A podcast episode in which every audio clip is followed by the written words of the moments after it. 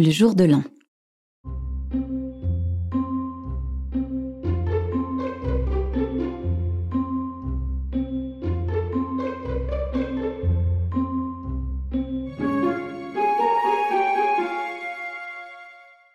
Assurément, tous les petits-enfants connaissent cette fête.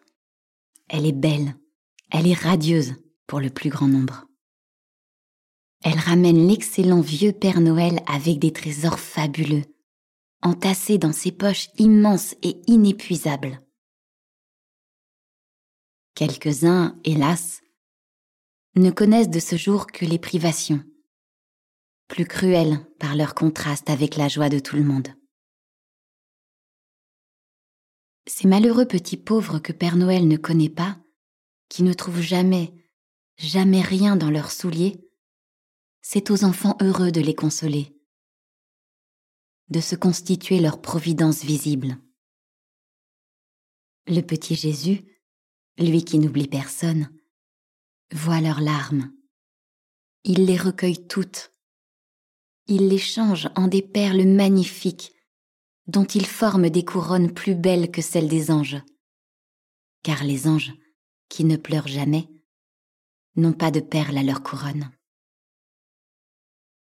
Puis, quand ses amis dorment, il les vient chercher et les amène avec lui au ciel pour leur montrer ses précieux joyaux et les ailes faites de la gaze des plus blancs nuages qu'il garde pour eux.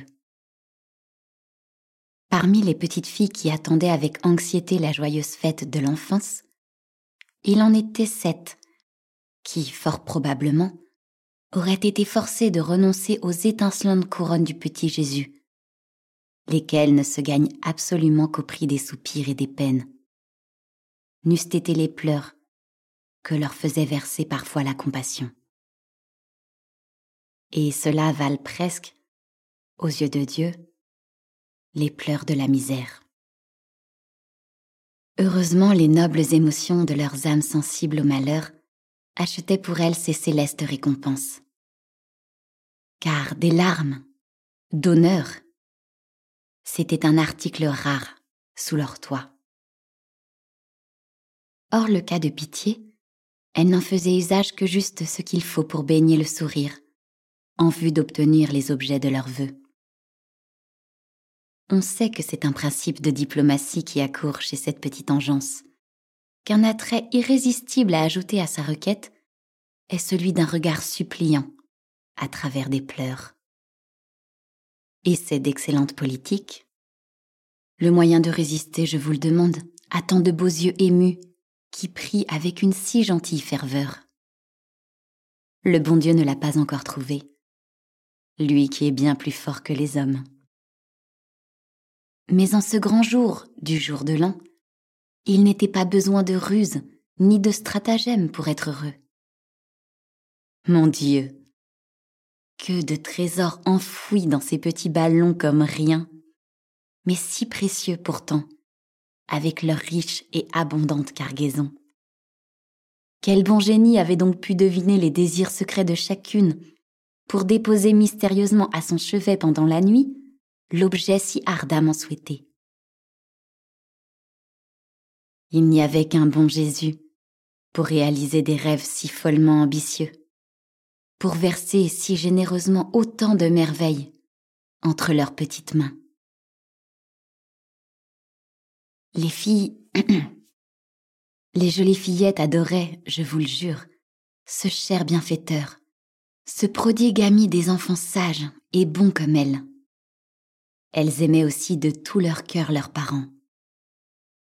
Une pensée leur vint donc tout à coup, qui faillit compromettre l'extrême félicité dont elles jouissaient.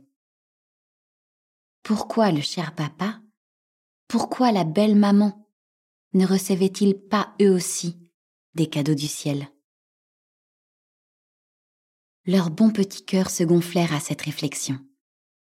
Et l'attrait de toutes les choses prodigieuses étalées devant elles disparut soudain.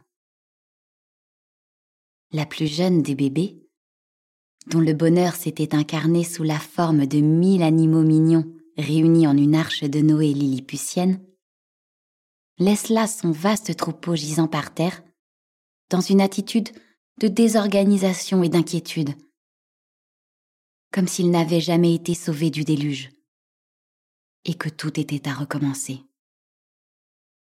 Par le plus bienvenu des hasards, entrèrent à ce moment dans la chambre qui renfermait tant de désespoir les heureux parents de cette intéressante famille.